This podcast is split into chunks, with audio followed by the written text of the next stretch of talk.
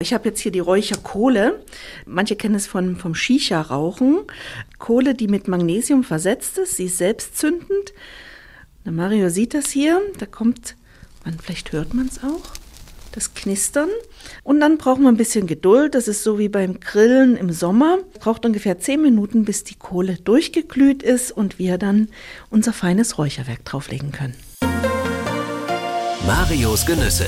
Die schönen Dinge des Lebens. Ein Podcast von MDR Sachsen. Räuchern, Räucherrituale zum Wohlfühlen ist das Thema in dieser Podcast-Episode von Marius Genüsse, die schönen Dinge des Lebens. Mein Name ist Mario Süßengut. Es gibt eine E-Mail-Verbindung direkt zum Podcast-Team mariusgenüsse.mdr.de bei Fragen, Vorschlägen, ja, Lob und Kritik bitte gleich direkt über diese E-Mail. Heute rede ich mit jemandem, der sich bestens auskennt mit Räuchern, mit Räucherritualen. Es geht nicht um das Räuchern von Fisch, sondern um gute Gerüche, um Düfte, die gerade jetzt in dieser dieser Zeit für viele ja ein Labsal sind. Gast ist heute Annette Hering. Erstmal hallo Annette.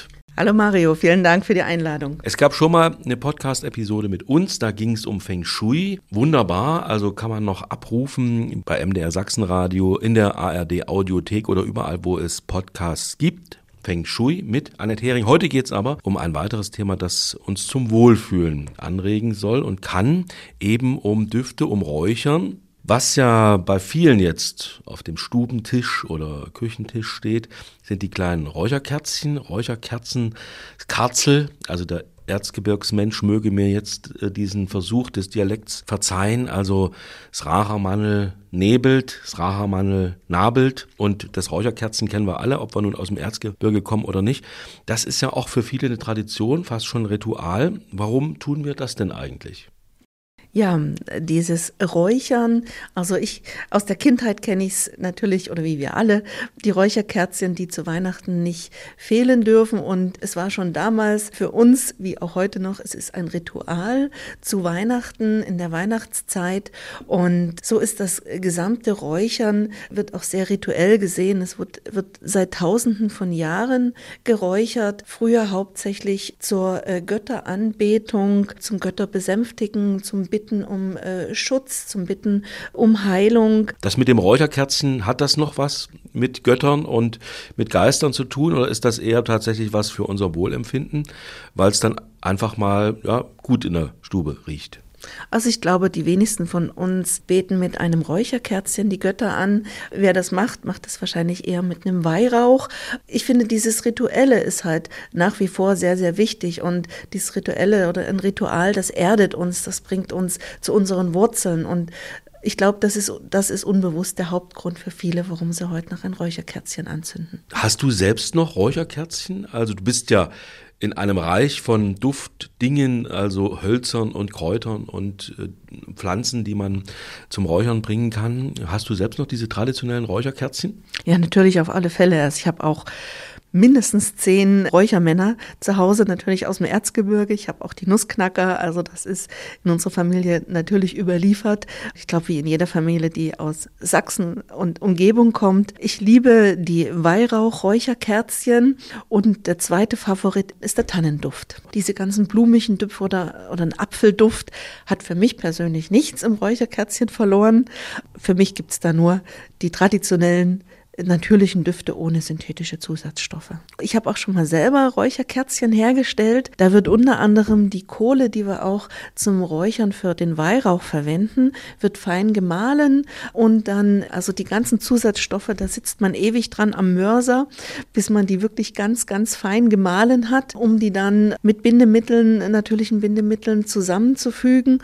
Brauchen dann ewig lang, bis die trocken sind und bis man sie anzünden kann. Aber das ist so eine schöne Voradventstätigkeit im November. Also den Weg gibt es selbstverständlich auch. Man baut sich, man bastelt sich seine eigene Räucherkerze. Hast du jetzt gerade so ganz grob in groben Zügen mal erklärt. Wir reden aber heute über die weite Welt des Räucherns, des rituellen Räucherns auch, wo eben Dinge direkt in ein spezielles Gefäß gelegt werden und tolle Düfte erzeugen. Du hast eben deine Lieblingsdüfte von den Räucherkerzen genannt. Woher rührt denn die Liebe zum Räuchern jetzt im speziellen Fall? Also ich habe da zwei Schnittstellen in meinem Leben. Das eine sind die Rauhnächte, die ich von meinem äh, Opa, der war Schmied, ähm, überliefert bekommen habe. In den Rauhnächten, kommen wir vielleicht auch noch kurz dazu, wird ja traditionell sehr viel geräuchert mit heimischen Kräutern, genauso wie mit Weihrauch. Also da hatte ich in meiner Kindheit so den ersten Anknüpfpunkt. Woher stammte dein Großvater als Schmied? Woher, hat, woher hatte diese Tradition? Also er kommt aus dem Sächsischen, aber ähm, ich glaube durch die Verbindung äh, als Schmied immer mit dem Feuer zu arbeiten und mit den Elementen. Er hat mir halt auch immer von den äh, Naturwesen und von den, der Wirkung der Elemente erzählt und da war die Verbindung bei ihm offensichtlich. Da, woher er es überliefert bekommen hat, weiß ich nicht tatsächlich.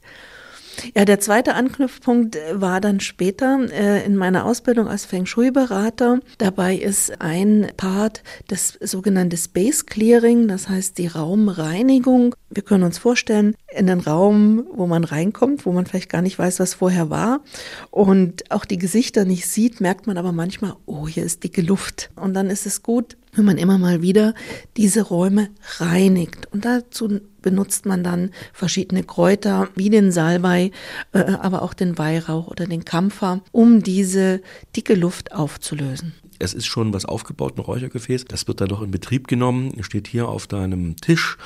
Also das ist ein Messinggefäß mit äh, oben einer Schüssel mit Sand drin. Denn wir wollen ja heute in die weite Welt der Räucherrituale und des Räucherns blicken. Und da spielt das Räuchern in unterschiedlichen Kulturen eine Rolle. Wir haben eben mit dem Erzgebirge angefangen. Also hier ist es eher, so übersetze ich das jetzt mal, da geht es darum, dass es gut riecht und man Erinnerungen wachruft durch das äh, Räuchern. Das hat nicht mehr unbedingt was mit religiösem Hintergrund zu tun. Mal davon abgesehen, dass Weihnachten natürlich bei den allermeisten Menschen einen religiösen Hintergrund hat, aber man ist ein bisschen abgerückt von dem ähm, religiösen Ritual, vielleicht beim Räucherkerzchen. Aber in anderen Kulturen spielt das eine andere Rolle bei unseren Ahnen angefangen und dann, wenn man an, in die Erdteile geht, Asien oder Südamerika, hat Räuchern noch eine andere Bedeutung, als dass es einfach nur gut riecht. Auf alle Fälle.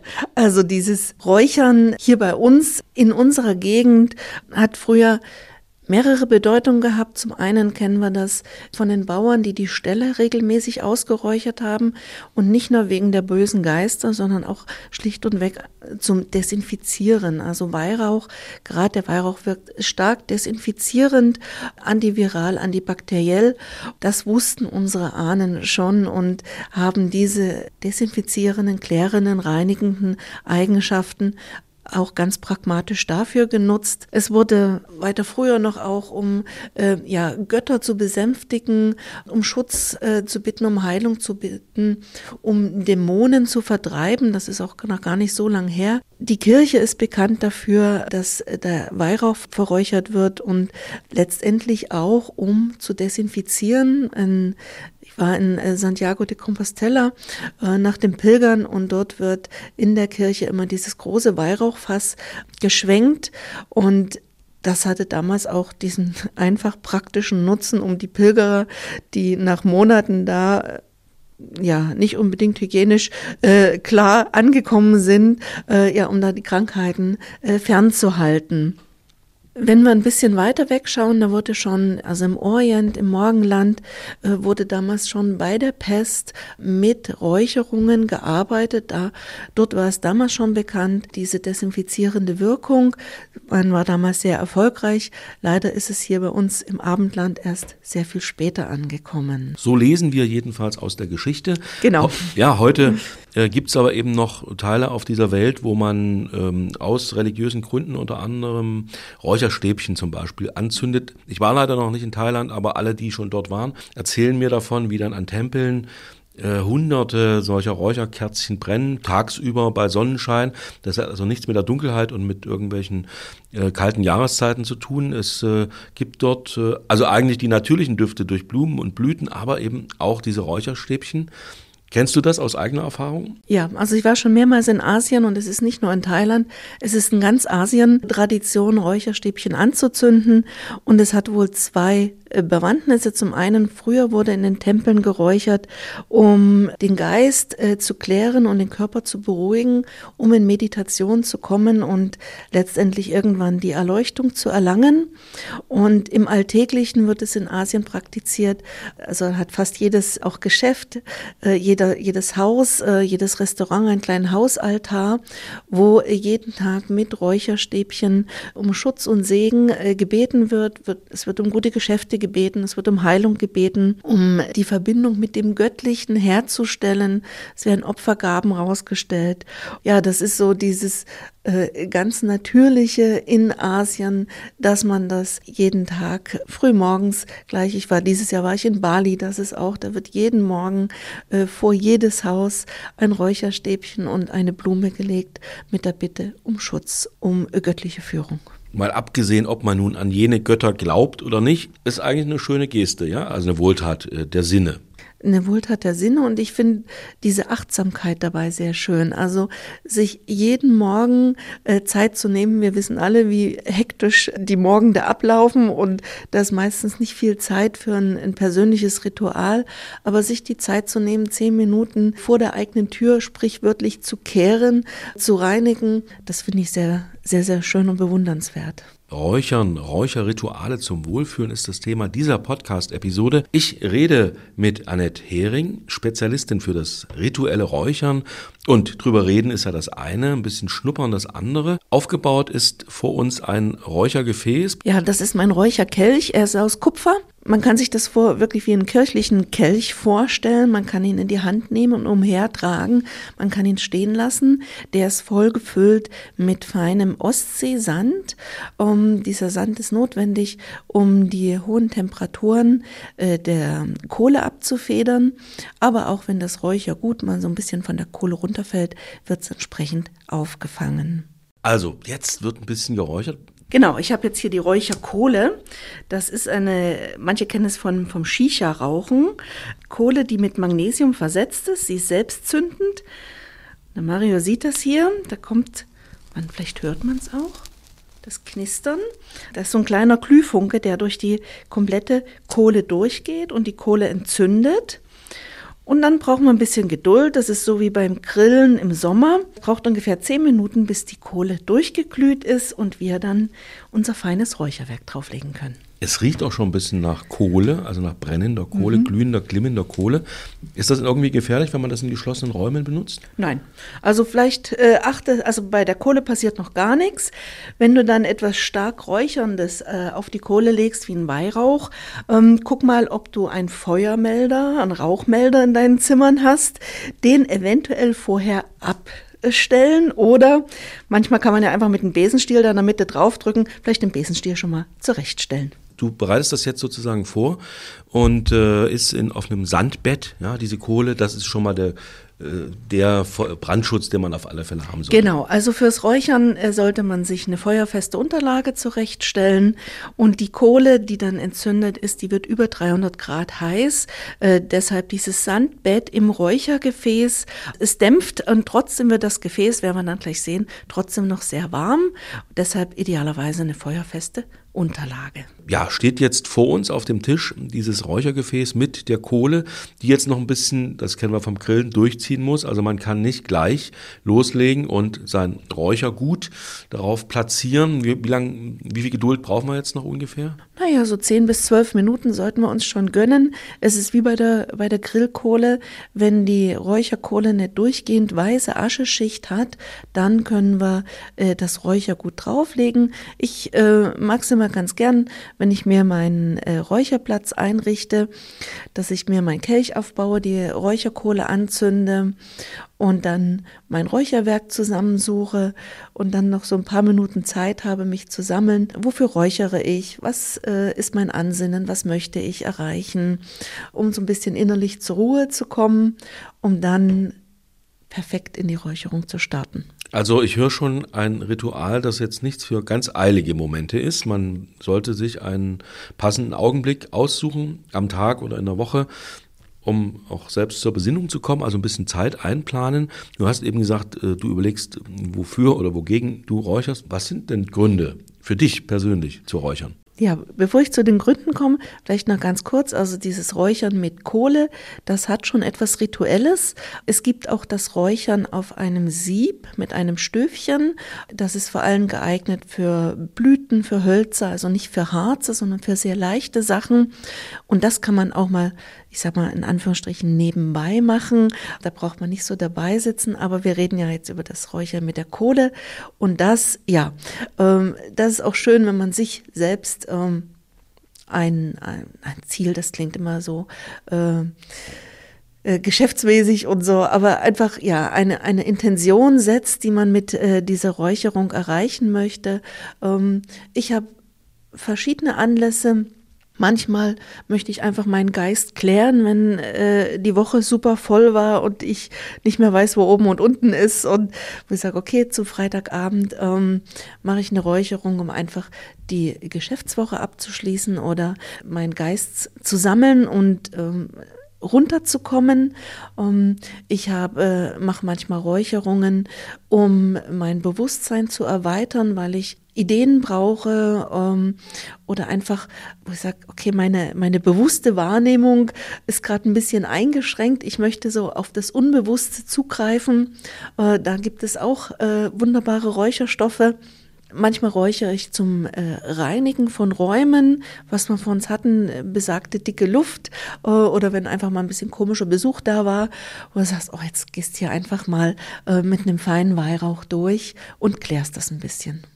Wir haben ja noch ein paar Minuten Zeit, bis die Kohle soweit ist, dass Sie das Räuchern mit dem Stoff, den du bereitgestellt hast, das ist wahrscheinlich Weihrauch. Genau, das ist omanischer Weihrauch. Reden wir dann, wenn es okay. losgeht, äh, weiter. Das heißt, wir haben noch ein bisschen Zeit. Du hast eben das äh, schnelle Räuchern angesprochen mit Kräutern, also oder ja, Gewürzen, Blüten, was man auch mal so in Anführungszeichen zwischendurch machen kann. Also die etwas gesteigerte Form der Räucherkerze, mit der geht's ja am allerschnellsten. Also Blüten, Kräuter. Da sind wir mal bei dem, was man vielleicht sogar selber gesammelt hat im Garten und getrocknet hat. Was kann man aus heimischen Gärten zum Räuchern benutzen? Aus dem Garten können wir jede Menge verwenden. Manchmal reicht sogar einfach der, der Küchenschrank, weil da, das hat den Vorteil, da sind die Kräuter schon getrocknet. Aus dem Küchenschrank zum Beispiel das Rosmarin hat fast jeder da. Ähm, Rosmarin wirkt super erfrischend, äh, es wirkt herzöffnend, äh, es wird zur Stimmungsaufhellung eingesetzt, aber auch zur äh, Reinigung, also diese reinigende Wirkung. Oder das Thymian haben wir fast alle im Küchenschrank. Das ist ein sehr würziger, sehr herber Duft und gerade Thymian hilft, wenn man sich so ein bisschen schwach fühlt, müde ist. Also es ist ein, ein sehr stärkendes Kraut, ähm, wird auch zur Abwehr von bösen Geistern, äh, ich sag mal Schrägstrich dunklen Gedanken verwendet. Oder den Beifuß kennen wir alle, der sehr, sehr warm und erdig ist. Er wirkt äh, sehr beruhigend. Mit Beifuß bittet man um Schutz und Segen. Und du wirst noch weitere Beispiele nennen, aber mal kurz genau. zur Vergewisserung, das wird angezündet und nicht ans Essen geworfen in dem Falle. Also diese Kräuter und Pflanzen, die du gerade nennst, sind getrocknet und dann hat man ein kleines Sieb und darunter entzündet man eine Kerze zum Beispiel. Ja. Also man natürlich immer auch eine feuerfeste Unterlage. Falls uns Kinder zuhören, Vorsicht, am besten nur mit Erwachsenen. Also äh, feuerfeste Unterlage, dieses kleine Sieb, ein Teesieb wahrscheinlich. Es gibt sicherlich auch spezielle Räuchersiebe, aber da kann man diese Gewürze äh, reingeben und dann von unten mit einer Flamme ja zum Qualmen bringen, zum Nebeln bringen. Ideal ist für diese, diese feinen Kräuter dieses besagte Sieb. Das ist so ein Stöfchen. Manche kennen das auch vielleicht äh, so eine Duftlampe, äh, wo anstelle der Schale mit dem Wasser oben ein Sieb drauf liegt. Unten drunter ist ein Teelicht, ähm, wo die Kräuter langsam verräuchern. Man kann die Kräuter aber auch auf die Kohle legen, muss halt ein bisschen drauf achten, die verbrennen relativ schnell. Manchmal kann man sich auch behelfen, dass man die an die Seite der Kohle legt und so ein bisschen mit einem kleinen Löffel ranschiebt. Dann hat es eine ähnliche Wirkung. Ja, was gibt's noch für Beispiele? Also wenn wir beim Küchenschrank bleiben, zum Beispiel das Anis äh, hat ja da, oder jetzt auch so Weihnachten, der, der Anis-Stern. Der Anis fördert die Wahrnehmung, äh, wirkt sehr harmonisierend. Und dann gibt es den Zimt, den wir jetzt in der Weihnachtszeit alle haben. Dann ist aber nicht das Zimtpulver, sondern wirklich die Zimtstange. Die, die Zimtrinde, ja. Oder die Zimtrinde, danke. Äh, wirkt äh, kräftigend, auch sehr harmonisierend und wärmend können wir uns gut vorstellen. Und dann meine zwei absolut Top-Favoriten aus dem Küchenschrank ist das Kardamom wie auch die Tonkabohne, die manch einer verwendet. Die, das Kardamom ist eher ein bisschen frisch, die Tonkabohne so sinnlich, aber beides super stimmungsaufhellend und das ist ein Duft, könnte ich mich reinlegen. Also, das kann jeder mal ausprobieren, wenn beim Plätzchenbacken noch ein bisschen was übrig bleibt. Oder man sollte vielleicht ein kleines Löffelchen beiseite legen. Wie viel braucht man denn, um so einen Raum zu erfüllen? Ich sage mal, eine normale Wohnstube? Man braucht gar nicht sehr viel. Es ist natürlich immer die Frage, wie lange möchte ich räuchern? Wenn ich eine ganze Stunde räuchere, dann brauche ich schon äh, ein paar Löffelchen dazu. Aber meistens ist es gar nicht das Ansinnen, dass man eine Stunde lang räuchert. Es reichen, reichen oft zehn Minuten, Viertelstunde und da ein Löffelchen beiseite legen. Besonders schön finde ich es immer auch, wenn man ein paar Sachen mischt entweder miteinander eine eigene kleine Mischung macht oder halt nacheinander ein paar Düfte anzündet. Und du hattest ja von uns vom Garten gesprochen, da haben wir natürlich auch jede Menge. Viele haben Lavendel im Garten oder Minze oder den Salbei, den wir angesprochen haben, Rosenblüten. Hier ist halt zu beachten, alles, was wir aus dem Garten ernten, das muss gut getrocknet werden. Idealerweise an einem kühlen, gut durchlüfteten Ort, Früher hat man so einen Boden, der belüftet war und dort sollten die Kräuterbüschel dann durchaus ein paar Wochen hängen, bis die, die Blätter, merkt man dann, wenn sie dann zerbröseln, dann kann man sie auch verräuchern. Für Lavendel ist es noch nicht zu spät. Also ich gehe zumindest hier im Elbtal immer mal wieder an Büscheln vorbei. Die könnte man, also wenn man das in der freien Natur tut, einfach mal abzupfen und trocknen, ja? Also genau, du nimmst so ein paar Rispen mit, legst die zu Hause hin zum Trocknen und dann, wenn die äh, kleinen Körner alleine rausfallen, dann sind sie reif zum Räuchern. Was ich zum Beispiel zu Weihnachten immer äh, mache, vom, wir kennen das vom Adventskranz oder der Weihnachtsbaum, wenn der dann anfängt zu nadeln oder beim Adventskranz, wenn du den auf den Tisch hin und her schiebst, irgendwann hast du da das ganze Gebrösel. Und äh, ja, diese Nadeln sind dann trocken und die äh, auf Sieb oder auf die Kohle gelegt, ist zum einen wunderbar klärend für den Geist, aber diese Nadeldüfte haben auch den Vorteil, dass sie uns sehr stark erden. Also die Verbindung zwischen Erde und Himmel äh, wird mit einem Nadelduft geschaffen. Und das sind dann die Öle, ja, die äh, für den entsprechenden Duft und auch die Wirkung sorgen? Genau, das sind die, äh, die ätherischen Öle in äh, den äh, Essenzen, in den Kräutern, um, die dann freigesetzt werden. Wir waren jetzt bei Pflanzen. Welche Blüten? Rosen hast du kurz angesprochen, Rosenblüten. Welche Blüten könnte man noch auf so ein Sieb, auf so ein Räuchersieb legen? Also die Rosenblüten, du kannst äh, die Königskerze, das ist auch eine, eine quasi magische Pflanze. Sie wird ähm, früher zum, es wird auch als Wetterpflanze bezeichnet. Man hat sie früher äh, angezündet, um Gewitter äh, oder Unheil von Gewitter abzuhalten, um quasi die Spannung abzuleiten. Und so wirkt sie auch bei uns Menschen. Also wenn wir sehr aufgebracht sind, sehr emotional, äh, wirkt die Königskerze sehr schön ausgleichend, harmonisierend und Spannung und Turbulenzen abbauend. Um, Du kannst die Ringelblumenblüten, die sind sehr, sehr zart, die kann man wunderbar verräuchern. Letztendlich alle Pflanzen oder alle Blüten, die dir äh, gefallen im Garten, trockne sie und leg sie auf die Kohle. Also das mal der Auftrag fürs nächste Frühjahr, wenn die Blüten wieder blühen, denn das kann man jetzt kaufen natürlich, ja, getrocknet. Mhm. Aber wer das mal selbst ausprobieren will, ist dazu jetzt äh, aufgerufen, sich eine Bleistiftnotiz zu machen. Gewürze, Kräuter, Blüten. Dann kann man aber auch Holz räuchern. Also ich bin über einige Weihnachtsmärkte in den letzten Jahren gegangen, in den vergangenen Jahren gegangen. Da war vom heiligen Holz die Rede. Was hat's damit auf sich? Sieht erstmal aus wie so ein normaler Span oder wie so ein ja, irgendwie achtlos dahingeworfenes Stück Holz. Aber das ist was ganz Besonderes. Genau, das heilige Holz. Palo Santo kommt aus Südamerika, wird auch heiliges Holz genannt. Und zwar ist es ein bestimmter Baum, der seine Verehrung erfährt in Südamerika. Der erfährt seine seine Wirkung beim Verräuchern, wenn der Baum abgestorben ist und eine gewisse Verwesung hat. Dem Paulo Santo wird nachgesagt, dass er zum einen äh, körperlich sehr harmonisierend und ausgleichend wirkt, aber auch im Raum reinigend, klärend.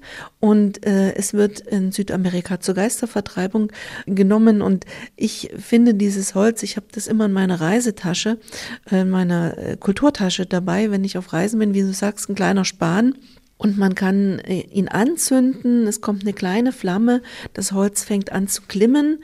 Und dieser Rauch, er riecht zum einen super, super schön, äh, sehr einhüllend, balsamisch, ähm, auch so ein Duft zum Reinlegen und er wirkt aber reinigend. Das heißt, wenn ich einen, einen blöden Tag gehabt habe, unterwegs bin auf Messen oder so, wo viele Begegnungen sind, wo ich abends sage, boah, das war heftig, dann gehe ich einmal mit diesem glühenden Span meinen Körper ab, ähm, reinige meine Aura, bin wieder frisch. Oder was ich vorhin sagte, wenn man komischen Besuch zu Hause hatte, eine heiße Diskussion mit einem Teenagerkind oder eine Krankheit, dann ist das wirklich ein, ein, schnelles Mittel, ja, was, was schnell geht, was effektiv ist und wo ich auch gar kein, gar kein großes Ritual draus machen muss. Wächst allerdings nicht im heimischen Garten oder hierzulande, Nein. muss man kaufen oder auf Reisen sein und von dort mitbringen. Das heilige Holz wo? In Südamerika? Genau. Also das, äh, kleiner Tipp mal zu gucken im Internet oder im Fachhandel für Räucherware, für Räucherhölzer. Welche kann man noch verräuchern? Gibt es noch andere Hölzer, die so ähnlich äh, dann Rauch entwickeln und einen Wohlgeruch oder eben auch gute Stimmung sorgen? Also Hölzer in dem Sinn, es gibt das Adlerholz aus Asien, das ist aber sehr, sehr teuer. Das wird äh, Adlerholz. Ja. Adlerholz oder Ut auch genannt. Ähm, das wird in den arabischen Ländern auch mit Gold aufgewogen, je nach Qualität. Was ist das für ein Baum? Von welchem Baum stammt das Adlerholz?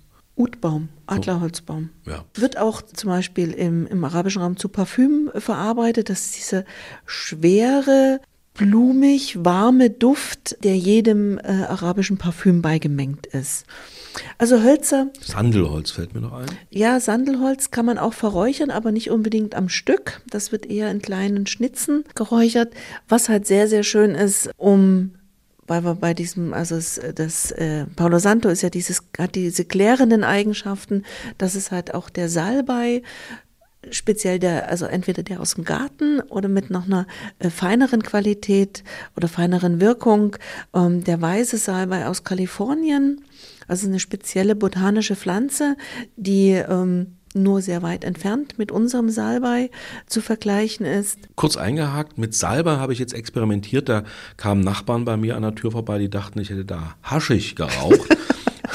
habe ich natürlich nicht, sondern der entwickelte, also dieser Salbei, den ich da verräuchert habe, selbst geerntet im Garten, der entwickelte so ein, ja, was man äh, als Grasrauchender womöglich kennt, ist das so, der Duft, ja? Ja, also ist egal, ob der weiße Salbei oder der aus dem Garten, der hat so einen leicht süßlichen, sehr intensiven Duft.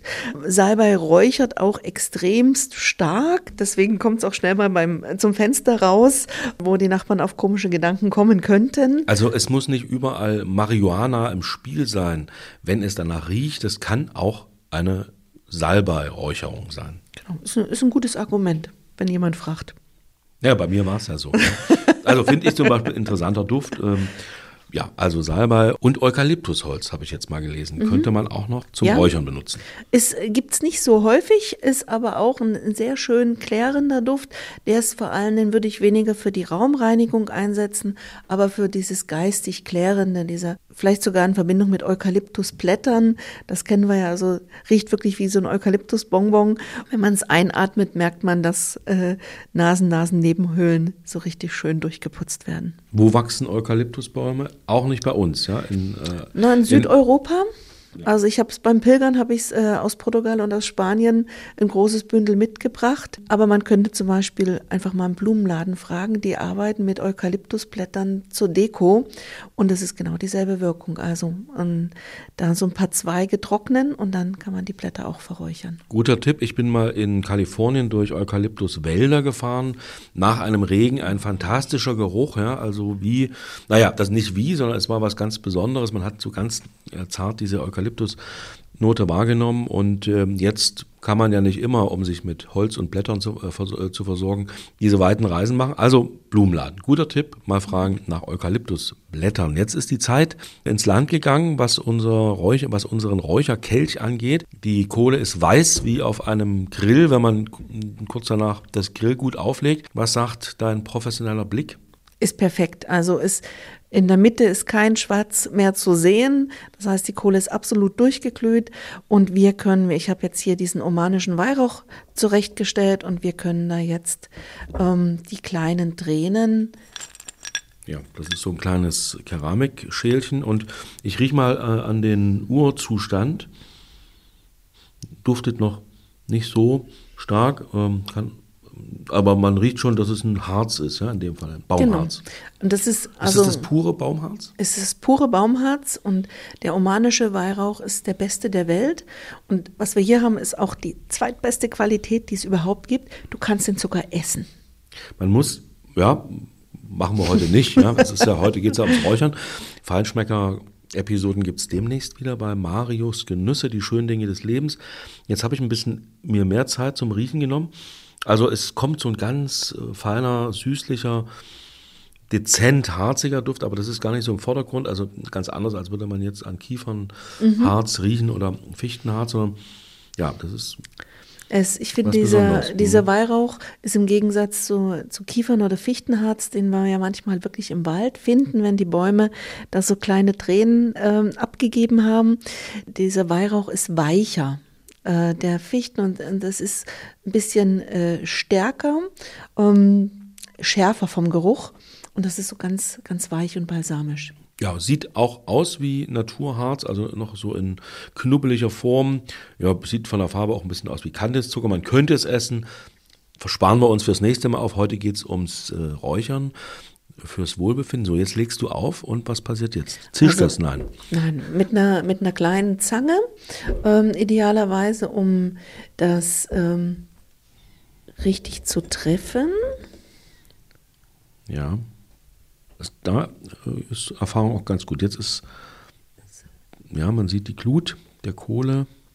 Du legst ganz vorsichtig auf und jetzt, ja, entwickelt sich Rauch, ganz feine Rauchfäden ziehen nach oben und jetzt wedelt man dann oder? Genau, man kann mit einer Feder sich das zuwedeln, man kann es im Raum äh, sich verteilen lassen. Wenn man äh, reinigen möchte, kann man mit einer Feder den Rauch an den Wänden entlang streichen. Ja, und jetzt können wir hier in diesen äh, Rauch eintauchen im wahrsten Sinne des Wortes. Wir könnten jetzt unsere Gedanken ziehen lassen. Ja, das machen wir dann Später. nach Ende des, der, dieser Episode. Was könnte das jetzt mit uns anstellen? Also wir sind erstmal, wahrscheinlich werden wir jetzt ruhiger und freuen uns an diesem Duft, an diesem Weihrauchduft, an diesem ganz besonderen. Diese Gerüche arbeiten ja über unser limbisches System, ähnlich wie ätherische Öle und äh, lösen bestimmte Reaktionen in unserem Nervensystem aus. Ich hoffe, ich habe das jetzt wissenschaftlich korrekt erklärt. Und dieser Weihrauchduft und die äh, Chemie, die jetzt in der Luft liegt, wirkt auf uns beruhigend harmonisierend. Der Herzschlag sollte sich lang, verlangsamen. Wir können loslassen, durchatmen und einfach so ein bisschen runterkommen. Nebenbei werden äh, Viren und Bakterien, die jetzt in der Luft sind, einfach gekillt.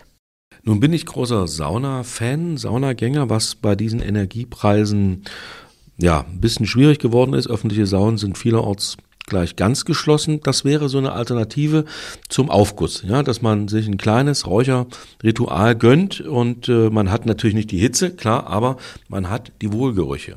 Ja, also ich würde es vielleicht nicht unbedingt mit einem Saunagang vergleichen. Ähm, dazu brauchst du ja noch ein bisschen Temperatur, aber äh, wenn, wenn du mit die Temperatur dazu denkt, meine ich jetzt. Ja, ja, wenn du mit der mit der Sauna diese Entspannung äh, verknüpfst, dieses absolute Runterfahren, dann äh, kannst du das direkt mit dem Weihrauch vergleichen. Es ist ein optischer Genuss ähm, zu sehen, wie dieser Rauch von der Kohle aufsteigt. Ja, es ist fürs Auge und für die Nase, beides Dinge, die wir nun im Radio nur mit Worten beschreiben können, ein wunderbares Bild und eben auch eine Wohltat für, für die Nase. Ja, jetzt ziehen also wunderschön ganz still diese Rauchfäden nach oben, duften harzig, aber eben nicht so aggressiv wie das vielleicht riechen würde, wenn man jetzt getrocknetes Fichtenharz drauflegen würde. Ja, beziehungsweise auch andere äh, Weihrauchsorten. Also manche äh, reagieren ja bei dem Thema Weihrauch so ein bisschen äh, verschnupft, weil sie das früher aus der Kirche kennen, dieser Kirchenweihrauch. Manche ähm, mögen es aber auch, weil sie sich an manche gute Momente in der Kirche ja, aber also ich, es begegnet mir oft, dass so, wenn ich sage so Weihrauch, äh, dann kommt so diese Assoziation Kirche und in der Kirche wird halt ähm, nicht dieser äh, sehr gute omanische weiche Weihrauch verräuchert. Ähm, es sind andere Weihraucharten, die dann halt auch mal stechend in der Nase äh, ankommen können. Und ja, wir sehen jetzt hier, ne, der Weihrauch, der schmilzt durch diese Hitze der Kohle, ne, der brutzelt so ein bisschen vor sich hin und während dieses Schmelzens setzt er diesen Rauch frei. Eines der äh, Weihrauchstücke ist gerade so ein bisschen von der Kohle runtergefallen. Da sieht man, das räuchert dann auch nicht weiter. Und dann kann man das halt mit einem kleinen Löffel schauen, dass der Weihrauch wieder direkt auf der glühenden Kohle liegt. Es sieht auch ein bisschen aus wie Bernstein. Ja, ja. Bernstein ist ja letztlich auch Harz. Das sollte man aber nicht aufs Feuer legen, das verbrennt einfach nur. Ja? Das ist wahrscheinlich schnell weg du und kann, wäre auch zu wertvoll. Du kannst tatsächlich äh, Bernstein räuchern, das gibt es auch zu kaufen. Ist sogar ähnlich wie der Weihrauch, riecht aber für meine Begriffe sehr, sehr streng. Also ähm, der Genuss beim Bernsteinräuchern neben dem Kostenfaktor äh, ist ein bisschen eingeschränkt. Wer seine Bernsteinkette schon immer loswerden wollte, kann also nach und nach ein Steinchen auf so eine Kohle legen oder zumindest ähm, ein Stück kaufen. Äh, Räucherbernstein heißt es dann wahrscheinlich. Genau. Bernstein zum Räuchern.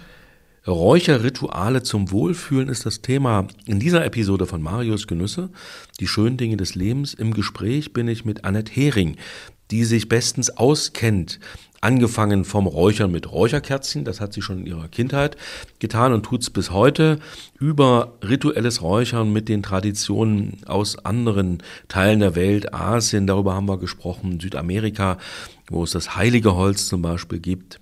Wir haben über Gewürze und Kräuter gesprochen, die jeder wahrscheinlich im Küchenschrank hat und damit kann man ganz einfach mal testen, wie das so ist wenn zum Beispiel Thymian oder Rosmarin anfängt ja, zu nebeln. So, und jetzt kommen wir aber zu etwas, was ähm, einen ganz eigenen Zeitraum im Jahr darstellt, was das Räuchern angeht. Du hast vorhin schon davon gesprochen. Tolles Thema, was auch ganz mit deiner Familie zu tun hat. Die Rauhnächte, die sind nicht rau, sondern es kommt tatsächlich von dem, was da auch gemacht wird. Also die Rauhnächte, wann finden die statt? Ja, also die Rauhnächte, der Name kommt von Rauch, von Ruch. Äh, früher hieß Räuchern Ruch. Ähm, die Rauchnächte, die finden statt zwischen dem 24. Dezember, zwischen Heiligabend und dem 6. Januar, Heilige Drei Könige.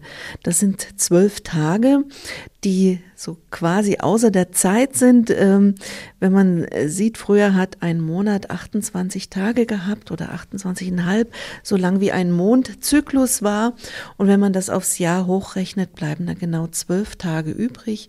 Zwölf Tage außer der Zeit, ähm, in der die sogenannten Tore zur Anderswelt geöffnet sind, ähm, in dem die Geister zur Erde kommen.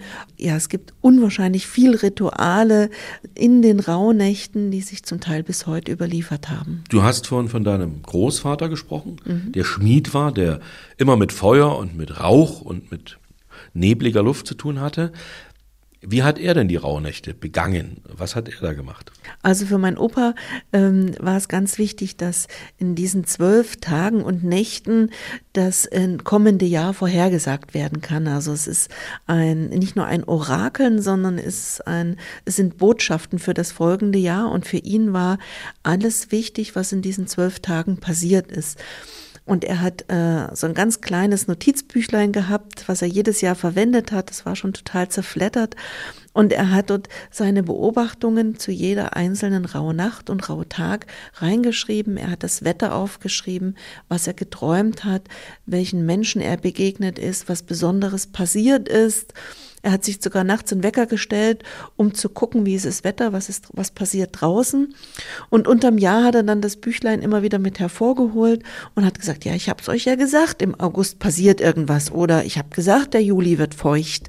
Na, also er hat es so diese Vorausschau Ich weiß, er hat sich immer dann in seine Schmiede, obwohl er in dieser Zeit nicht gearbeitet hat, so wie es traditionell überliefert ist. Also alle Räder sollten stillstehen, von den Mühlrädern bis zu den Spinnrädern. Und so war auch das Schmiedefeuer aus in dieser Zeit. Aber er hat sich immer in seine Schmiede zurückgezogen, weil Oma fand das immer ein bisschen Humbug. Und äh, dann hat er seine, seinen persönlichen Raum in der Schmiede gehabt und hat dort halt auch sein, den Weihrauch oder die Kräuter, vom, die er übers Jahr getrocknet hatte, verräuchert. Zum Räuchern, das würde ich natürlich nochmal genauer erfragen, wie man das selber begehen kann, wenn man sich dieser Tradition hingeben will. Wie war die Trefferquote deines Opas, was diese Rauhnacht-Orakel anging? Deine Oma hat's Humbug gefunden, also offensichtlich 50-50 naja, er hat halt immer dann das Büchlein rausgeholt, wenn es zugetroffen hat. Ne? Also ich sag mal, die äh, kommunizierte Trefferquote war bei 100 Prozent. Ja, ähm, also das war eine schöne Geschichte oder eine schöne Erinnerung an die Zeit, äh, wo du zum ersten Mal mit den Rauhnächten in Verbindung gekommen bist. Jetzt mal von diesen äh, Orakeln und Aufschreiben. Das kann ja jeder für sich entscheiden, ob das nun vielleicht mal ein Experiment wert ist. Aber es geht ja, wie der Name schon sagt, bei den Rauhnächten auch um den Rauch, ja, ums Räuchern.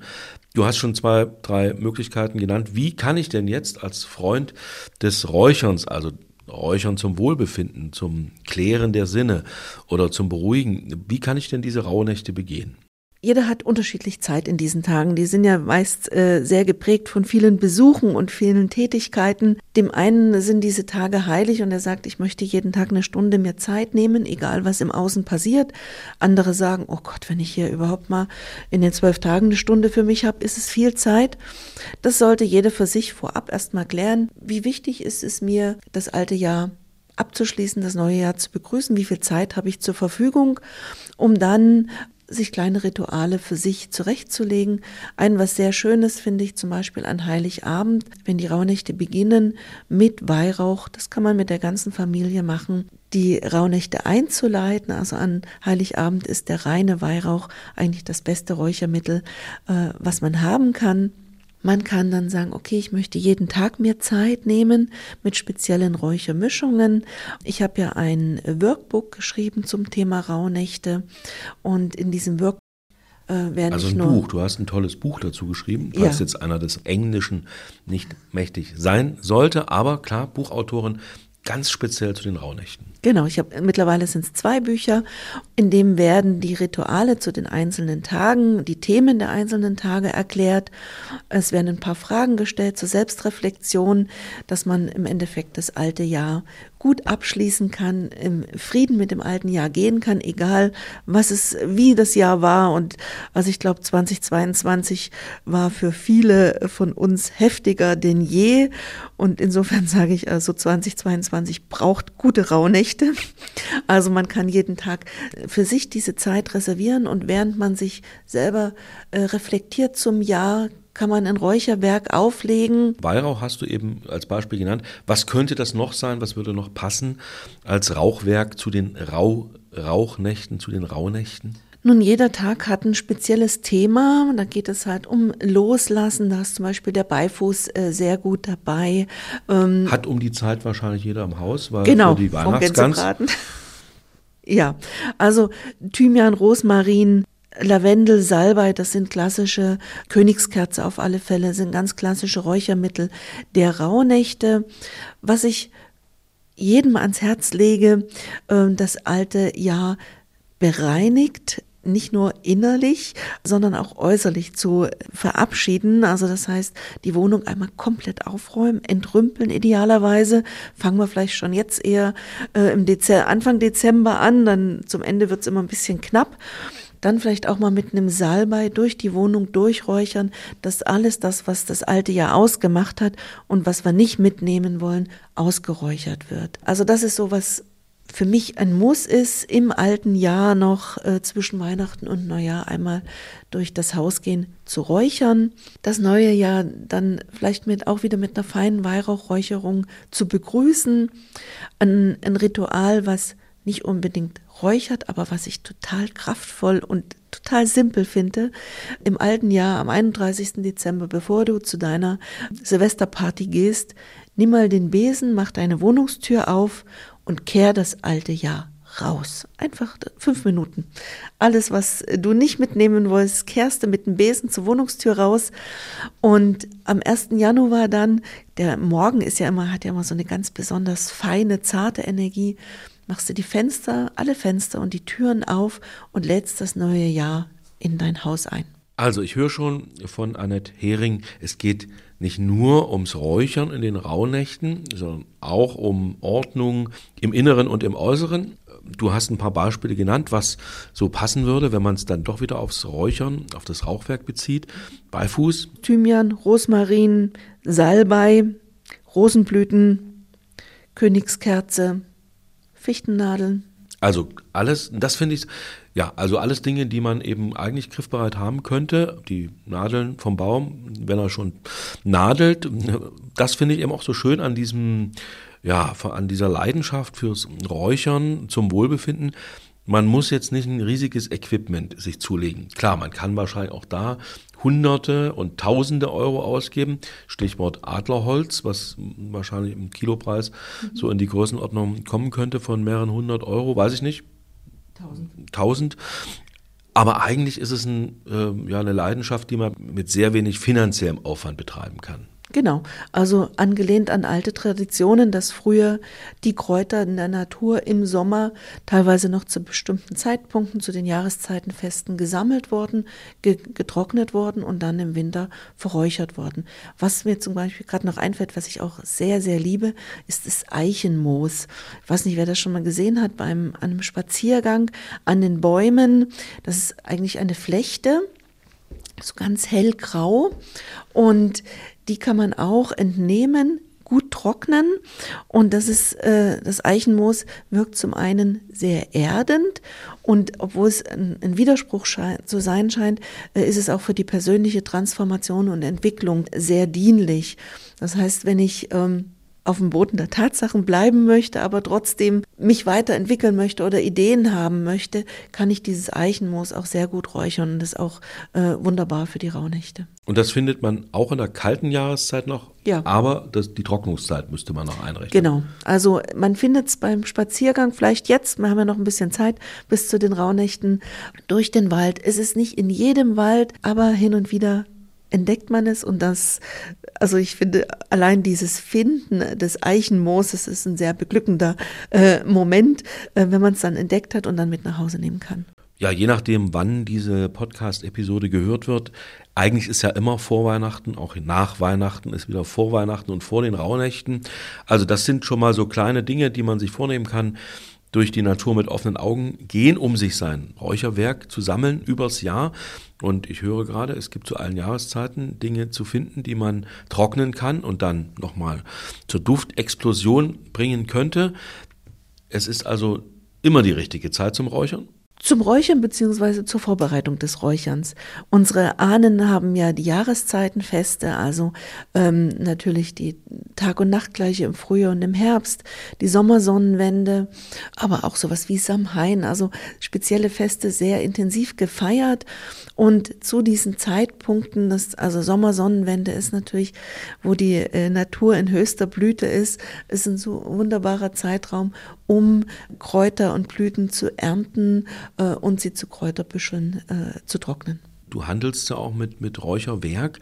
Wann ist der Bedarf besonders hoch? Wahrscheinlich schon eher in den dunkleren Jahreszeiten, oder irre ich mich? Ja, also die Nachfrage bei uns im Geschäft ist das ganze Jahr auf einem relativ hohen Level, das wundert mich manchmal, aber dann geht es ha hauptsächlich so um bestimmte Themen, die jemand auflösen möchte und steigt exponentiell jetzt mit Beginn der kalten Jahreszeit im November, wo das Licht weniger wird, wo man sich zurückzieht und äh, wo man sich auf eventuell alte Rituale, alte Traditionen besinnt oder einfach sagt, oh, ich muss das jetzt einfach mal für mich tun. Und dann halt mit einer schönen Tasse Tee oder auch mit einem Glas Wein oder Glühwein äh, sich zurückzuziehen. Ein Wellness für die Seele. Und ich habe im letzten Jahr für mich entdeckt, in der Natur zu räuchern. Das heißt, wenn es knackig kalt draußen ist, vielleicht geschneit hat und dann ein bisschen Weihrauch mitnimmt, es ist ein traumhaftes Erlebnis. Da mischt sich dann die kalte Winterluft mit den Wohlgerüchen des Harzes in dem Falle oder man kann es auch mit anderen Man Räucherwerken probieren. Ja, man kann es mit allem probieren.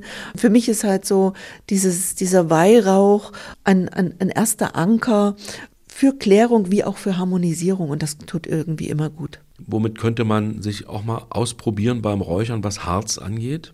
Ja, also zum einen kann man diese heimischen Harze probieren.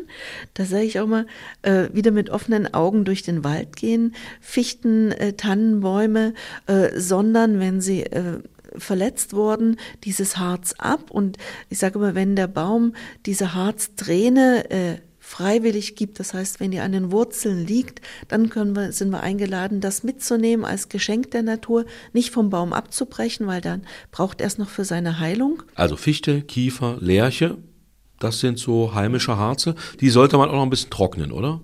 Wie ist das? Oder Ja. Sind die meistens dann schon trocken? Die sind mal, also wenn die unten am Boden liegen, sind die trocken, haben aber manchmal noch so einen von der Rinde, noch so ein Stück, halt wenn abgestoßen, dann ist so ein Stück Rinde dabei und dann mit einem Messer vorsichtig diese Holzspäne äh, entfernen. Man kann sie auch mit auf, den, auf die Kohle legen, räuchert dann halt ein bisschen anders und ist noch ein anderer Duft. Also auch das wieder für Waldspaziergänge. Kleiner Auftrag. Auf den Boden gucken nach runtergefallenen Harzresten, die dann schon getrocknet sein dürften. Genau. Dann gibt es ja noch die Harze außerhalb unserer Vegetationsräume. Ist da noch ein Tipp dabei? Ja, auf alle Fälle. Also eins meiner Lieblingsharze ist das Saalharz. Äh, man sagt, das ist der Weihrauch der Schamanen und er wirkt auch äh, bewusstseinserweiternd. Also wenn ich äh, eine legale Droge haben möchte, um ähm, mal auf wirklich ganz andere Ideen zu kommen, ist dieses Saalharz ähm, ganz wunderbar. Das ist interessant. Das, also das, das klingt ja fast, äh, als hätte es der Staat noch nicht entdeckt. Du sagst bewusstseinserweiternd und trotzdem legal als Rauchware. Ja, also ähm, nicht im, im, im körperlichen Inhala in, in der körperlichen Inhalation, aber es ist, also es, steigert die persönliche Wahrnehmung. Und ähm, also ich habe schon interessante Räucherreisen auf Saalharz erlebt. Saalharz kann man also legal kaufen im hiesigen Handel. Genau. Macht sich nicht strafbar und du machst dich als Händlerin auch nicht strafbar. Und alle sind glücklich. Also für experimentierfreudige Räucherfans, Mhm. Tipp, falls man es nicht schon kennt. das Saalharz. Alterna nicht alternativ, ergänzend dazu gibt es zwei Harze, das ist das Mastix ähm, und das Styrax. Das Mastix ist ein sehr teures äh, Harz. Ähm, es sind ganz runde, äh, kleine, gelbliche halbtransparente Kügelchen und man sagt, Mastix macht glücklich und so finde ich es auch. Also es ist, zaubert immer ein Grinsen ins Gesicht. Dann gibt es das Styrax, das ist ein dunkles, äh, ganz dunkles, schwarzes, ähm, sieht aus wie Holzkohle, ganz klein. Und das ist so ein ganz weicher, umhüllender Duft. Ähm, wird auch äh, als Aphrodisiaka eingesetzt. Und ja, also wenn man mich nach meiner Lieblingsmischung fragt von Räucherstoffen, dann muss da für mich drin sein das Mastix, ähm, das Styrax, die Tonkabohne und Kardamom, was wir vor uns hatten, der omanische Weihrauch und je nachdem, auf welchem Trip man ist, vielleicht noch ein bisschen Saalharz dazu. Das klingt danach, mein Gewürzregal jetzt zu erweitern zum Duft- und Räucherregal. Räuchern, Räucherrituale zum Wohlfühlen. Das Thema mit Annette Hering, Spezialistin für Räucherwerk, für die Rauhnächte. Darüber hat sie sogar Bücher geschrieben. Es hat nicht nur Spaß gemacht, sondern auch meiner Nase und meinen Sinnen geschmeichelt. Vor mir ziehen immer noch die Rauchfäden des Weihrauchs nach oben aus dem Kelch, aus dem Räucherkelch. Liebe Annette, ich bedanke mich ganz herzlich. Ich danke, Mario, dass du bei mir warst. Es war mir eine Freude, mit dir einzutauchen in die Welt des Räucherns und der Räucherstoffe. Mein Name ist Mario Süßengut. Dieser Podcast heißt Marios Genüsse, die schönen Dinge des Lebens. Wenn euch dieser Podcast gefällt, bitte abonnieren. Es gibt einen Direktkontakt zum Podcast-Team mariosgenüsse.mdr.de. Vielen Dank fürs Zuhören und bis zum nächsten Mal. Marios Genüsse, ein Podcast von MDR Sachsen.